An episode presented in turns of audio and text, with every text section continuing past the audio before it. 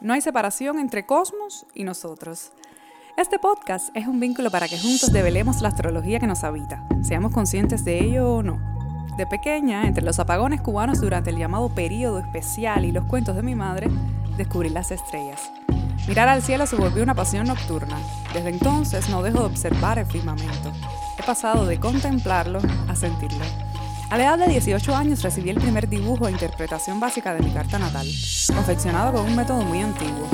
Se desplegaba ante mí una nueva matriz energética repleta de posibilidades. En ese instante, supe que este lenguaje simbólico y su correspondencia en nuestra psique me acompañarían para siempre. Te invito a este viaje, a que juntos tropecemos con esta herramienta ancestral que nos regala el universo. Descubramos juntos esta manera de percibir la realidad y así sentir lo que los astros Susurran. Susurran. Hola, bienvenidos a otro episodio de Los Astros Susurran. Julie, bienvenida.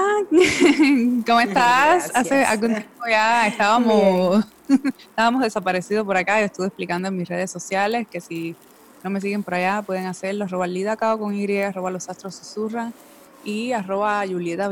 Puedes seguirnos por allá y estar al tanto de todo. Julia, ¿cómo te estás? Hace rato no estábamos por aquí. Bien, Sí, fue, fue bueno al final porque mm, eh, después de que nos paramos en Libra y después entonces me puse a escribir algo sobre Escorpión, que está en el website, entonces tu, tomó un tiempo y después Sagitario. Y así de alguna manera me gusta porque es como que estamos en el mismo tema prácticamente. Por supuesto, y ahora viene también la luna llena en Escorpio y hoy vamos a hablar del signo de Escorpio. Bueno familia, luego de un tiempo de descanso que a veces es necesario y otra vez es obligatorio porque ciertamente no tenemos tiempo para nada, llegamos eh, para quedarnos y esperamos no tener que parar más o por lo menos no de momento eh, estamos ya en el signo de Escorpio. Anteriormente, si no han escuchado los anteriores, pues ya tenemos ya la mitad del zodíaco un poco más recorrida, ¿eh, Julia? Es increíble. Entonces, nada, familia, vamos a comenzar con la acostumbrada meditación que hacemos por acá para tratar de, traernos al presente, de eh, enfocarnos en todo el contenido que acabamos de hablar y bueno, nada. Nos sentamos cómodos con la espalda recta, en una silla, en un cojín. Y nos enfocamos en el aire que sale y entra por la punta de nuestra nariz. Dejamos pasar sensaciones y pensamientos.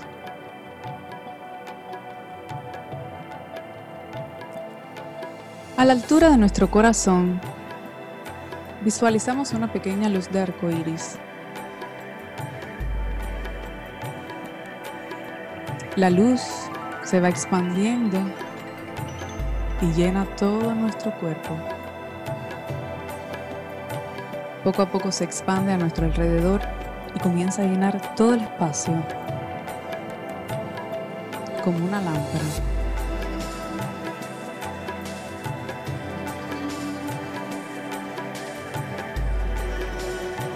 Emanamos esta luz que no conoce obstáculos, que no conoce enfermedades.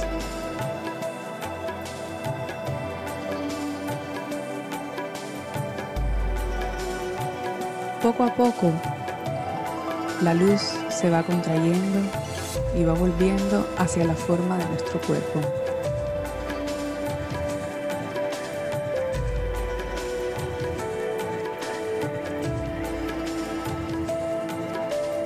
Se expande hasta volver a nuestro corazón y se disuelve completamente. Nos quedamos aquí por unos segundos.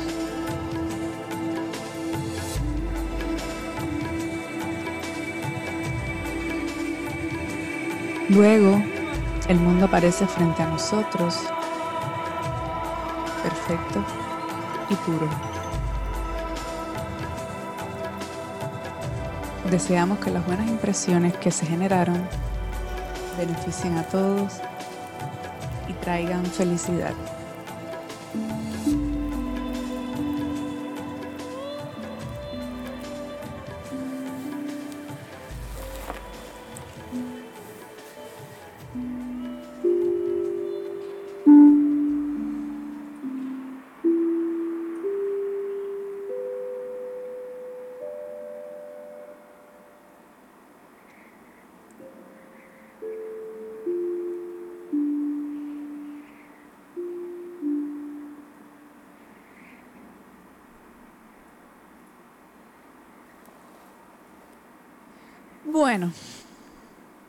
Luego de, de esta meditación y de haber escuchado el sonido de mi tone drum, empezamos a hablar de Escorpio sin más dilación, de este signo que creo que es un signo alquímico, ¿no? En el sentido de la transformación, con una gran potencia, fuerza, intensidad, pasión. Yo creo que son algunos de los términos que siempre escuchamos sobre Escorpio. Pero ¿de dónde sale todo eso? Porque a lo mejor esa energía, una vez encarnada, puede generar esas situaciones. A ver, Juliet, ¿qué tú crees? Empieza tú. me, da, risa. Me da risa porque Escorpio es como ese, es el gran signo que no, que uno no puede no identificar. Es como, si hablamos de personalidad y, de estas cosas sincrónicas que tú dices, sí, hay algo de cierto en esto del zodiaco, em, incluso para alguien que no le interese mucho el zodiaco. Y es verdad que Escorpio es esa gente que tiene esa, esa mirada tan intensa, siempre se siente algo, ¿no? No, no, no se puede negar que hay algo cuando, cuando entra la persona de Escorpio, cuando está la persona de Escorpio, sobre todo solo en Escorpio. Y siempre se siente, o bien se siente que algo está como burbujeando y hay como una intensidad, o hay como una intensidad hacia afuera, si la persona es, más, es menos tímida. Porque esto puede llegar a, dar una tendencia a la timidez, porque hay toda esa eh, receptividad, es un signo femenino de agua, entonces al final va eh, eh, también va hacia adentro, es receptivo. Pero lo que se está cociendo en Escorpio es algo tan intenso y tan burbujeante que entonces se siente, es como si, siempre se siente, ¿no? Y está el chiste de que no, ellos son los perfectos espías, el único problema es que tienen cara de espía. Yo no había oído eso, pero está buenísimo. Eso es como un chiste. Y es verdad que sí, que siempre esa potencia se siente, ¿no? Si uno se relaciona con Escorpio, eh, a mí me da una risa que casi la, la, mayoría de la gente que se tatúa el signo es la gente de Escorpio. Yo no sé por qué. Y luego cuando tú vas y le preguntas a alguien que tiene el escorpión tatuado, muchas veces no son escorpios. ¿Y cómo fue esto? No, aquel novio que yo tuve, no, mi mamá, no. Eh, la gente se tatúa el escorpio porque está la marca de la persona de escorpio con la que uno vive o, o vivió o conoció. Y esto ya te da la medida a ti de cuánta, de cuánta marca, de cuánta intensidad hay ahí, ¿no? Y en términos de zodiaco, en momento 8, habíamos visto que Libra era muy ligero, pero ya presentaba la, la polaridad, empezaba a presentar una cosa con, con, otra, y empezaban a jugar dos empezaban a jugar dos elementos, yo y el otro, yo y lo otro. Como tú decías, incluso yo conmigo mismo, incluso, ¿no? Libra también manifiesta este yo con lo otro, que puede ser lo externo, yo en el mundo y cómo, cómo me responde, ¿no? Pero con Escorpio es más profundo porque con Escorpio estos dos, estas dos mitades eh, se encuentran de una manera como diametral eh, es un proceso que ocurre en el zodiaco. El zodiaco habla de que en ese momento 8 hay esa intensidad en que los, los dos polos se encuentran y en un primer momento se enfrentan y es como si se aniquilaran uno al otro, lo que, lo que se ve, ¿no? Y finalmente ocurre un proceso ahí de transformación entre esos dos polos y eh, pasa por varias fases ahí todo ese, incluso en la naturaleza también, no solo en lo humano y llega entonces a, lograr una fusión, que es lo que está pasando ahí en Escorpio, que hay una fusión de, dos elementos que, son opuestos, el blanco y el negro, el bueno y el malo, como quieras, como quieras llamarle, ¿no? Pero estos dos que se encuentran primero se, se no combinan, ¿no? Son como completamente distintos y finalmente se, se, fusionan y en esa fusión algo, algo muere, algo deja de ser y algo, y algo surge. Y ese es el proceso zodiacal de, de Escorpio, si lo ves a grandes rasgos. En la parte humana, bueno, ya tuviste ahí varias maneras de, de situarse en, esa, en, ese, en esos procesos. Hay como, hay al menos tres grandes maneras, ¿no? Una, que las tres ocurren todo el tiempo, no significa que una es superior o, o inferior, sino que ocurren ahí entrelazadas. Eh, una es como una identificación con esa, con esa cosa que se, que se, que se presenta enfrente, que es, que es diametralmente opuesta como el enemigo, como el atacante o lo que sea, y hay una identificación con eso, entonces uno se convierte en esa cosa un poco más vaga, ¿no? Luego hay otra que tiene que ver más con yo transformo al otro o el otro me transforma a mí, que es más común, que es donde la gente de Escorpio siente que está conquistando algo, conquistando el mal, eh, trayendo claridad, eh, venciendo una batalla, todas estas cosas psicológicas, que es más común este, ¿no? Es más común este nivel. Y, y luego entonces una tercera fase que hasta cierto punto sí es superior, pero no sé si decir superior, que es donde se ha, se ha, ha, habido una fusión y esos dos elementos ya no se fajan, ya, ya se encuentran fusionados y entonces ahí hay mucha más energía eh, y energía que surge eh, como una energía eh, curativa, muy profunda, una, una, sabiduría muy profunda que viene de la experiencia. Y esta fase última es como más, digamos, es una energía que es mucho más fácil de utilizar para la curación, para el acompañamiento del dolor, si alguien muere, si alguien que están los escorpianos siempre acompañando a la gente que sufre, eh, porque bueno, siempre tienen ese, esa, esa potencia de aguantar ese dolor, ¿no? Porque otros signos no pueden con esta intensidad. Sí, sí, yo creo que, que Escorpio también es uno de los signos más resilientes, ¿sabes? Que tienen esa capacidad también de... Bueno, ¿qué te puedo decir de Escorpio? Yo, yo creo que es el signo... ¿Y tú sí, yo, yo es el signo que más yo he investigado a lo largo de toda la vida. No, yo creo que no existe el libro que hable de Escopio o de Plutón y de todo eso que yo no haya leído y tratado de, de develar desde mi ascendente y casa 12, que también escoge pedazo de Escopio, pero además tengo los horrendos de Escopio ahí en Escopio, o sea que más no, o sea, tengo una configuración muy escopiana en mi carta.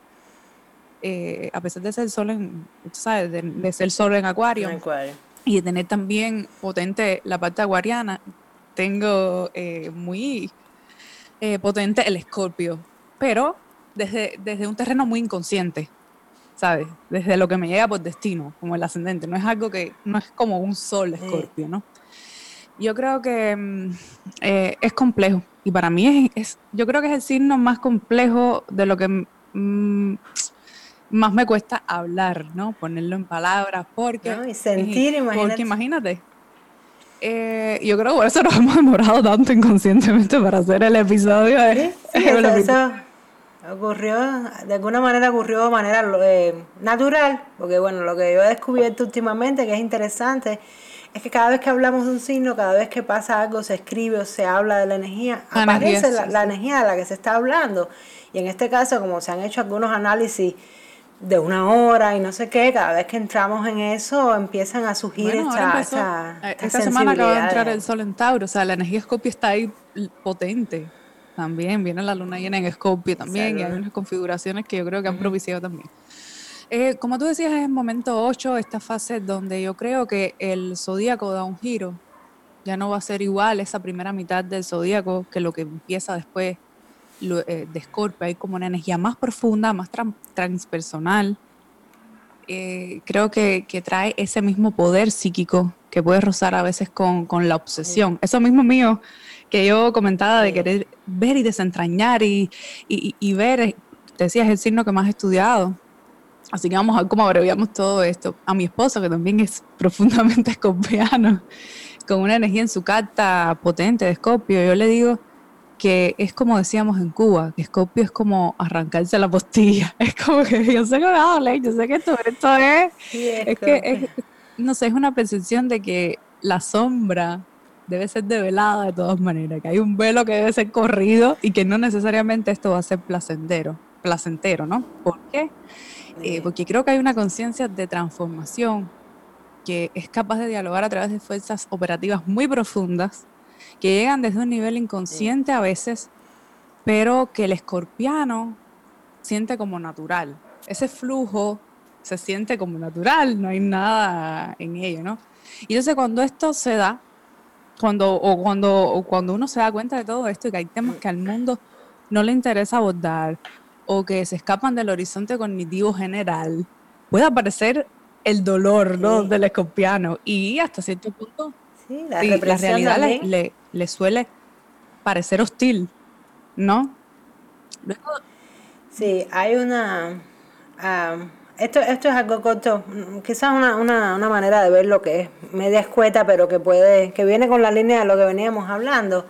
Habíamos dicho de aquella conciencia leonina, ¿no? Que todos tenemos esta conciencia que es la lo que llaman conciencia, que es lo que sabemos, lo que conocemos como si fuera la luz, ¿no? Y esa misma conciencia leonina que sigue en su viaje por Vigo, por Libra, cuando Escorpio se encuentra precisamente con todo eso que la conciencia leonina no sabe, con todo eso que es oscuro. Entonces, la conciencia leonina es la luz y, y esto otro que, que aparece es la oscuridad, la sombra, como tú quieras llamar. Y lo primero que ocurre ahí es una batalla, es lo que pasa, ¿no? Que es eso que sabemos, eso que está em, permitido, aceptado y que es prácticamente positivo, ¿no? De que todo está bien, yo, todo es controlable, lo que yo, yo sé lo que sé, y hasta aquí, hasta aquí llegan mis conocimientos y con esto es suficiente, como si la positividad fuera completamente suficiente.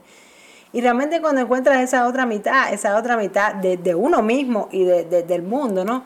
Muestra todo lo que uno no sabe, todo lo que está oculto, todo lo que nadie quiere oír, todos los temas que están puestos a un lado que son un drama, como el sexo, la muerte, el sufrimiento mismo, la traición, todas estas cosas que ocurren y que, y que son entonces esa segunda fuerza que, que, se encuentra ahí con la conciencia leonina. Por eso en Escorpio la conciencia leonina se tiene que retorcer con esa negatividad, vamos a decir, y de ahí sale una, una, una sale algo más, algo se transforma ahí. Algo deja de ser y algo se transforma ahí.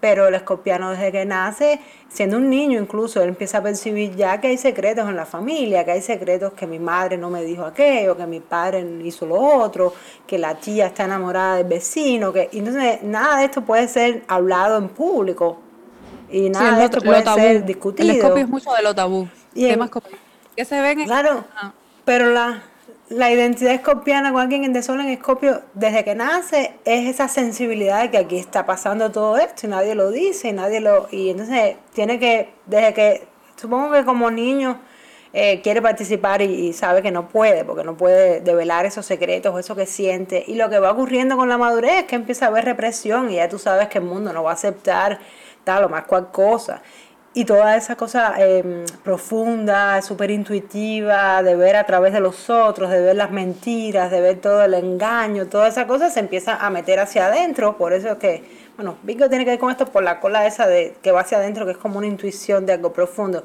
Pero ahora aquí ya esa intuición es real y eso se siente real y la traición parece real y toda esa, toda esa y la, y la cosa sexual también es un encuentro real. Tú no puedes evitar que sea un encuentro íntimo. Es decir, que es inevitable sentir toda esta cosa para Escorpio y de ahí poder sacar esa sabiduría y todo eso, de pasar por esas circunstancias. Sí, yo creo que Luego de Libra, donde se empieza a valorar este vínculo y se intenta equilibrar, aparece Escorpio para transformar todo eso, para decirte, oye, ya si llegaste hasta aquí, esto tiene que morir para transformarse y pasar a una siguiente fase. Por eso yo creo que te decía que viene otra fase diferente, mm, donde se siente una energía distinta en el zodíaco, porque Escorpio destruye lo que nos sirve, porque tiene la conciencia de que para crear vida a veces hay cosas que deben morir, morir la función plutoniana también, que. Plutón es el regente. Simbólicamente, por supuesto. Yo creo que es la importancia, ella considera la importancia de estos ciclos de muerte y renacimiento constante. Y en el área de la carta natal donde lo tenemos, o tenemos un tránsito de Plutón, o, o, si tenemos a, a Escorpio en una casa angular, depende de la configuración que, que tengamos, ¿no? Es ahí una buena manera de saber dónde podemos estar sujetos a este arquetipo, digamos, del ave fénix. Sabemos que ahí va, a haber una transformación constante. Como tú decías, temas que tienen que ver con Escorpio son básicamente aquellas cosas que se considera socialmente como tabú. Temas como el sexo, la muerte, las finanzas o el dinero, el poder, cosas de las cuales normalmente en lo que la en lo que la sociedad llama como normal o como eh, corriente no quieren hablar no quieren saber de eso. Lo consciente sí. temas incómodos lo que, lo que no se ve de lo que nadie quiere hablar. entonces yo creo que un poco los mitos asociados a este signo hablan o ilustran un poco este lo que tú decías. Eh, siempre hablan de un héroe en su lucha con monstruos no el héroe con el dragón por ejemplo relaciones entre poder, la estrategia, hay todo un mecanismo para vencer a ese monstruo interno, ¿no? Que si se quiere puede corresponder a, ese, esa especie de infierno personal. Por supuesto, todo este infierno como un arquetipo, no desde un punto de vista religioso ni nada de eso, sino como eh, la etimología latina que, que, viene de eh, infernum o inferni, no recuerdo, pero es como por debajo de subterráneo, o sea, no necesariamente mm, como este infierno religioso, ¿no? Por ejemplo, la Cábala habla de un estado que experimentamos y que no se puede revelar algo que, no, que por ejemplo, de un estado, que el infierno es como ese estado, ¿no? Es, un poco más profundo, pero eh, que no se puede revelar algo que no se haya experimentado, o sea, lo que... Lo, ellos dicen literalmente como que lo que no alcancemos no podemos darle nombre, o sea, como esas cosas que consideramos como negativas, esos sentimientos que se dice que son de baja vibración, ellos están ahí, sea, y tú no puedes meterlo bajo, eh, bajo la alfombra, sino lidiar con eso. O sea, es ese infierno. Como aquello de lo cual no somos conscientes, de esa misma sombra. Una forma de hacerlo consciente yo creo que es vivir esa intensidad escorpiana como parte de la experiencia. A mí me recuerda... Si lo ves como perturbación, como una perturbación que surge de encontrar esas noticias, de encontrar en uno mismo algo que uno no quiere que esté ahí, porque nosotros, eh, la mitad de nosotros no nos gusta, la otra mitad no estamos seguros, el otro no nos gusta, el otro nos cae mal. Eh, todas estas circunstancias o circunstancias que son muy fuertes, nosotros no queremos pasar por eso o asumir que la muerte física es real, que la muerte de lo que nos gusta es real, que las cosas no duran, todas estas cosas. Y cuando estas cosas que pueden ser perturbadoras surgen, el hecho de dejarlas surgir en la experiencia misma, en el momento mismo, o incluso mentalmente, ya liberan cierta energía que está ahí. es una de las cosas vivir la experiencia. Y esto es muy simple. Es muy simple de hacer y es realmente efectivo, incluso la terapia, que el escorpión, tú sabes que tiene un talento para la terapia, para el psicoanálisis, para la investigación. La terapia psicoanalista es un poco esto, es, llegar a tocar, lo que pasa que es más complicada, pero es llegar a tocar un punto de algo que estaba como trabado y eso se libera y sin ir tan complejo a una terapia, psicoterapia tan compleja con uno mismo, si hay algo que es perturbador que surge o en la circunstancia difícil, está el momento difícil, está esa sensación difícil, con dejarla aparecer, dejarla que sea como es, ya eso libera energía y transforma energía en ese momento. Porque si uno piensa y quiere resolverlo, o uno, o uno se ama, entonces el escorpión se hace de muchas estrategias, no, como no puedo decir la verdad y como nadie dice la verdad y como yo sé que están escondidos y como yo sé que no me dijeron, entonces se crea toda esa estrategia que es lógica, pero que no es muy beneficiosa, porque al final vives como en ese mundo secreto y entonces es, pensando en los demás y hay una cierta paranoia ahí.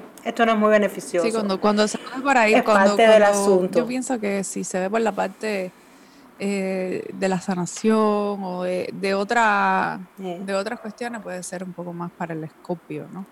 Y a mí me recuerda mucho a la Divina Comedia, que está acá de simbolismo, un poco en relación sobre todo con el infierno, ¿no? Con el vínculo que tenemos con aquello que se considera negativo, te decía, un poco luminoso, pero que habita en la psique humana, aunque no se manifiesta, está ahí, existe. Entonces Scopio lo reconoce, no lo niega y lo muestra, pero para que se trascienda, ¿no? No podemos olvidar que es un signo de agua, donde esté el agua y es el del medio, el signo del medio, el signo fijo. Entonces siempre va a querer enraizarse. Mucha potencia. Hay mucha potencia, hay una acumulación de poder, hay una acumulación. Y, y bueno, es la etapa del mes donde los árboles se deshojan, de cierta manera mueren para dar paso a una nueva etapa. Entonces, esa armonía librana ya no es necesaria. En este punto podría abrir, paso a que los vínculos puedan ser destructivos o tener un componente de dolor que a veces proyectamos en otro. Entonces, hay mucha mitología relacionada a este signo. Como te decía, por ejemplo, el mito de Perseo y la Medusa, que yo les invito a que lo busquen porque habla, está lleno de símbolos y cada cosita yo creo que tiene que ver con los escorpianos, pero vaya.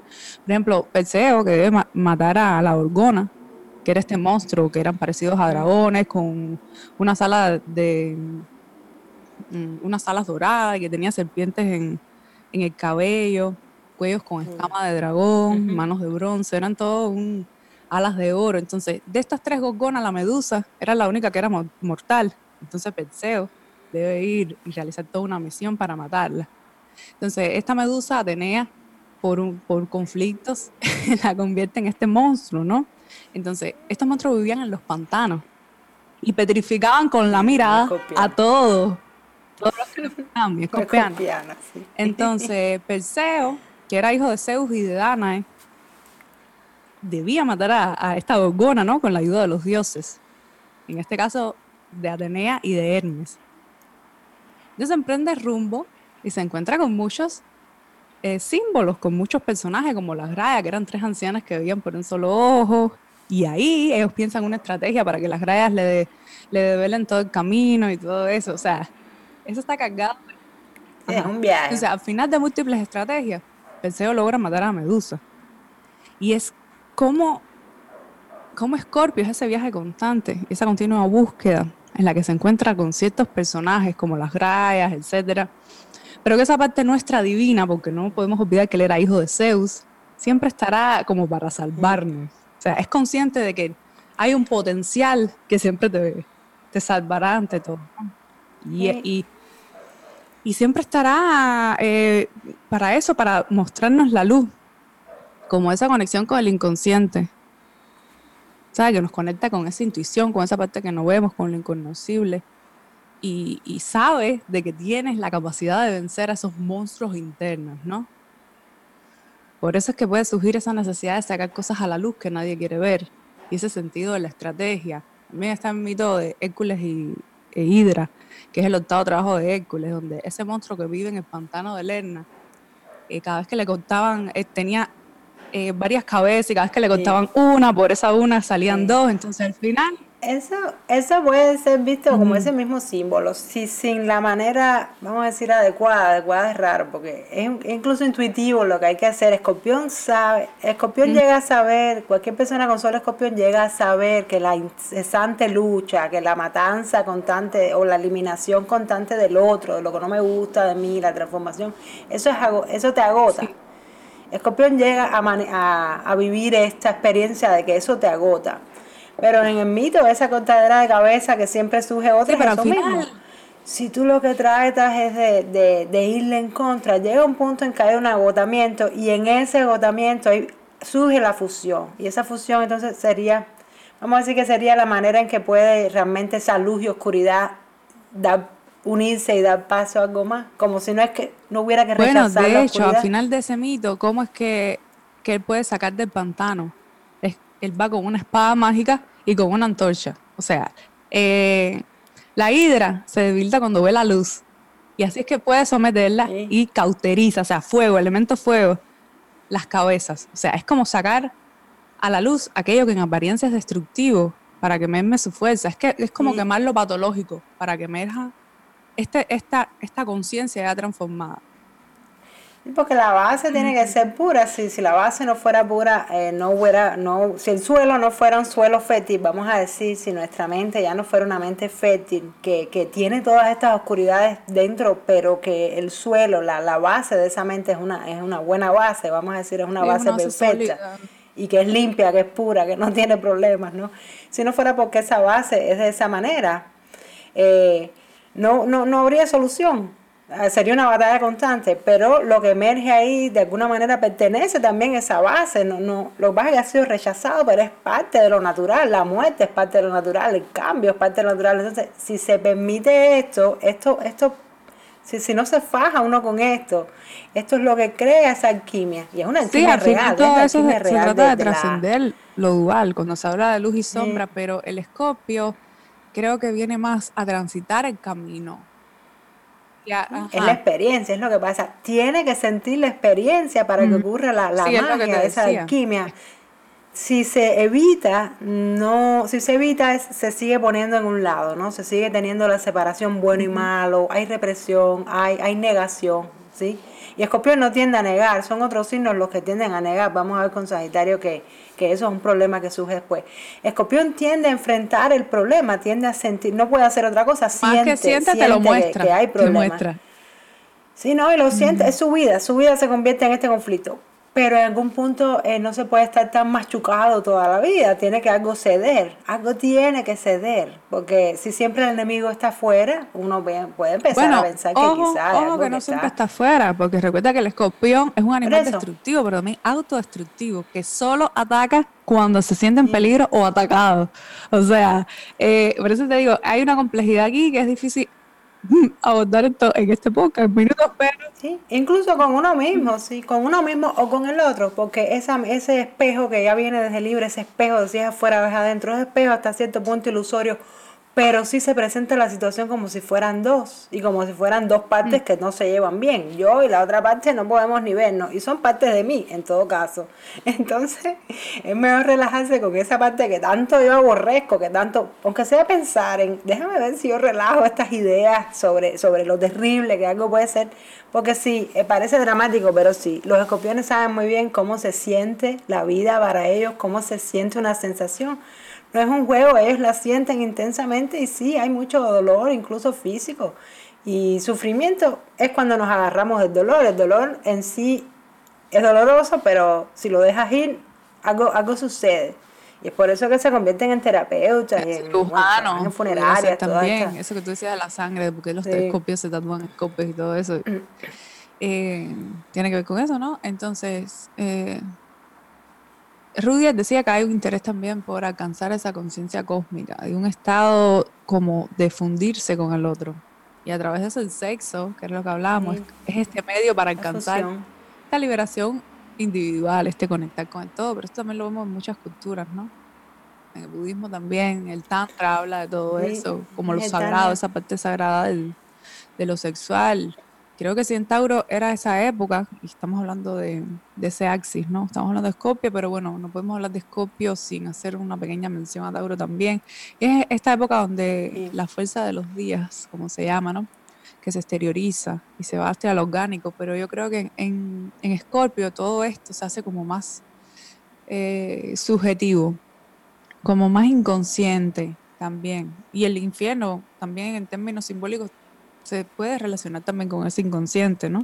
Esa parte que no está a la luz y que se debe realizar un proceso para, para poder vibrar en, sintonía con esa, con, esa, con esa parte, con ese estado infernal, entre comillas. Se ha dicho mucho de Scorpio, se le ha catalogado incluso como maldito, y por supuesto que este concepto es una distorsión. Yo misma recuerdo cuando me enteré que era ascendente Scorpio, hace años, muchísimos años, la primera vez que me hicieron mi carta nadal, no, lo entendí. Yo decía, ¿pero por qué Escorpio? ¿Pero por qué se Escorpio? Nadie lo quiere. Bien, decía, bueno, no sé. Y muchas veces em, eh, se asocia al Escorpio como que han tenido algunos. El nacimiento ha sido. Mm, eh, rozando a lo mejor con la muerte, ha habido una especie de trauma, o las madres embarazadas de, las personas que tienen una energía escopio en la carta. Entonces vienen a trascender con todo eso que muchas veces, que muchas veces se le ha mm, legado de manera inconsciente, o sea, no, no es consciente de eso. Pero yo creo que mm, tiene gran fuerza creativa y, y, muy profunda.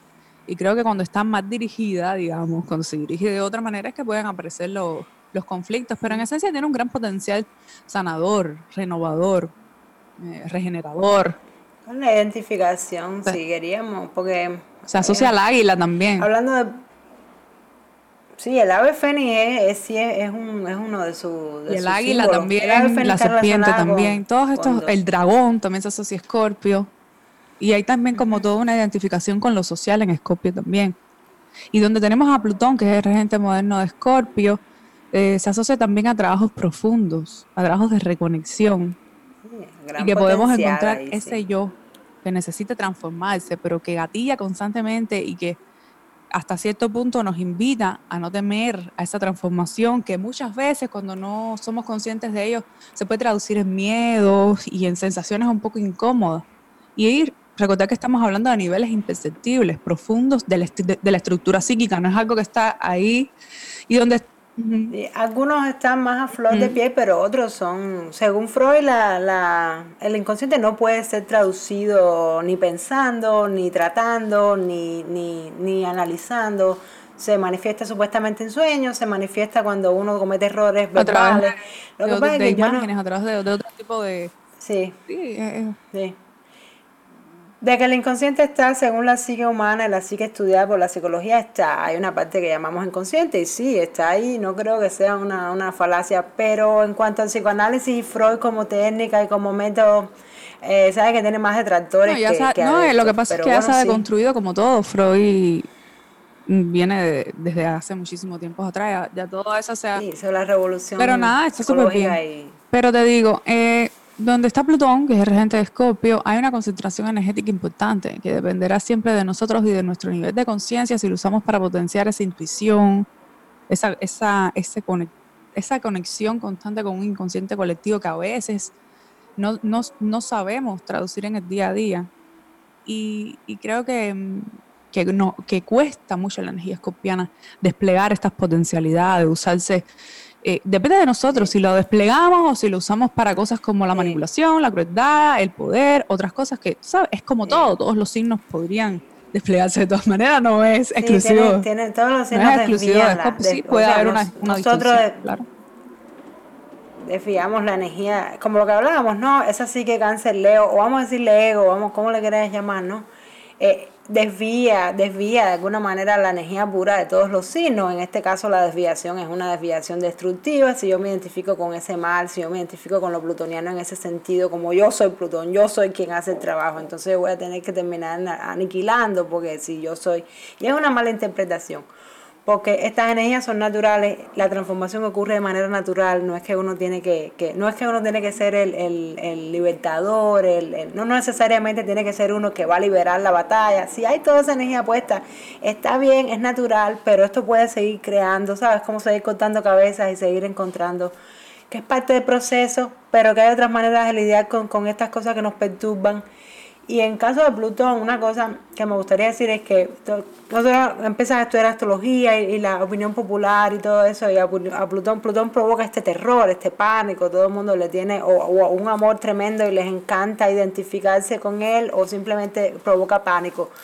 Pero si tú ves la actividad de Plutón, es una actividad lenta, no es una actividad rápida. La actividad rápida es la actividad de Urano. La actividad plutoniana es de muerte, de muerte de lo que no ya no sirve y de lo que debe ser dejado, pero es una actividad lenta. Quiere decir que si hay aceptación lenta y profunda de los procesos como son, hay un trabajo plutoniano menos torturado también, porque de lo contrario, Plutón se vuelve malo de la película y esto esto no es, mm. yo creo que esto no es verdad. No, no, imagínate. Eh, pero sí, ciertamente en, en Scorpio hay una crisis. Y no podemos ver crisis como lo negativo, porque de hecho eso es lo que trata de, expresar Plutón, que lo negativo es parte también de esta vida de nosotros y, y tenemos que integrar y saber desplegar. Y si uno tiene conciencia, es lo que te decía, cómo nosotros vamos a, mm, a trascender una cosa que no conocemos o que no hemos experimentado. O sea, ahí está el mal, el mal tiene una función y, y esa es... Sí, hay que, todo también lo que no nos Tiene una función. Entonces, no podemos negar todas esas cosas, ni esconder la basura, como se dice, bajo la alfombra, ni negar todas esas partes que no queremos ver nuestra, ¿no? Escopio te la pone, pero te la pone para que se trascienda y para que eleves el nivel de conciencia en términos evolutivos.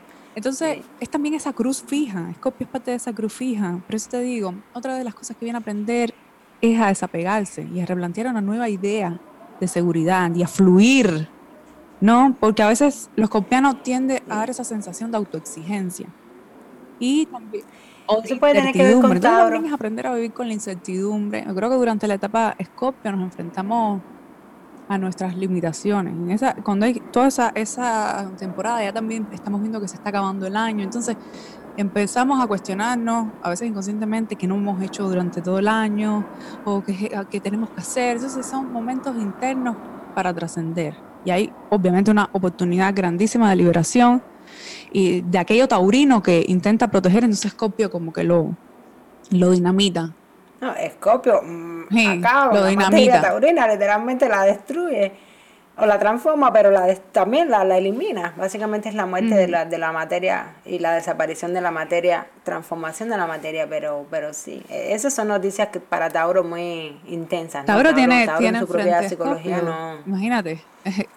Viene también a, a eso. es un movimiento constante de la conciencia, algo que puede ayudar ahí el escopio a, lidiar con esa energía y a no tener esa rigidez que siendo parte de esa energía fija. O a no machucarse tanto, porque también hay mucho machuque sí, auto, autoinfligido, es lo que hablamos. Por eso en ese caso en ese caso, si Escopio quiere ayuda, que yo creo, y es muy difícil que un Escopio pida ayuda, muy difícil. O que vaya a una terapia, o que vaya, es muy difícil, porque como está tan conectado con ese inconsciente colectivo, puede hasta cierto punto creer que tiene todas las soluciones, pero sin embargo, eh, a veces le cuesta proyectarla o ejecutar, o ejecutar porque es tanto el trabajo interno que eh, por eso es que tiene enfrente a Tauro, viene a aprender a exteriorizar a lo material. Entonces, porque él es una sensación de que sabe que dentro están todas las soluciones.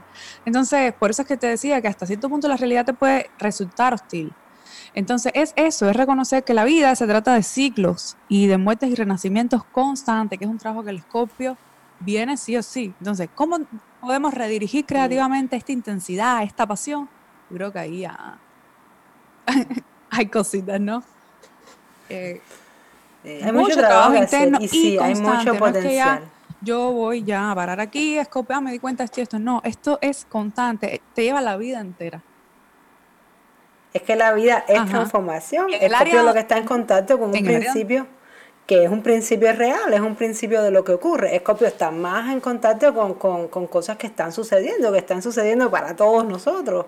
Lo que pasa es que Escorpio llega a estar en contacto directo y se siente identificado con esa cosa que, que, que, deja de ser, con esa pérdida a veces, o, también con la liberación y con la fuerza de ayudar a otros y de sanar a otros, también con la parte que ya eh, ha llegado a, a transformar una parte y a, y, a, sentir de lo, que, de lo que se trata eso.